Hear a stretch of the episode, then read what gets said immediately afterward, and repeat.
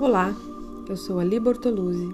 Bem-vindos a mais um episódio da série Abrindo Portas Interiores.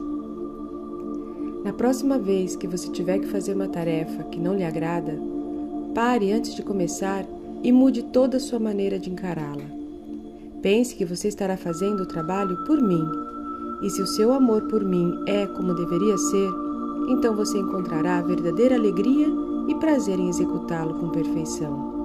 E mais, você perceberá que lhe sobra tempo para fazer tudo mais que é preciso fazer.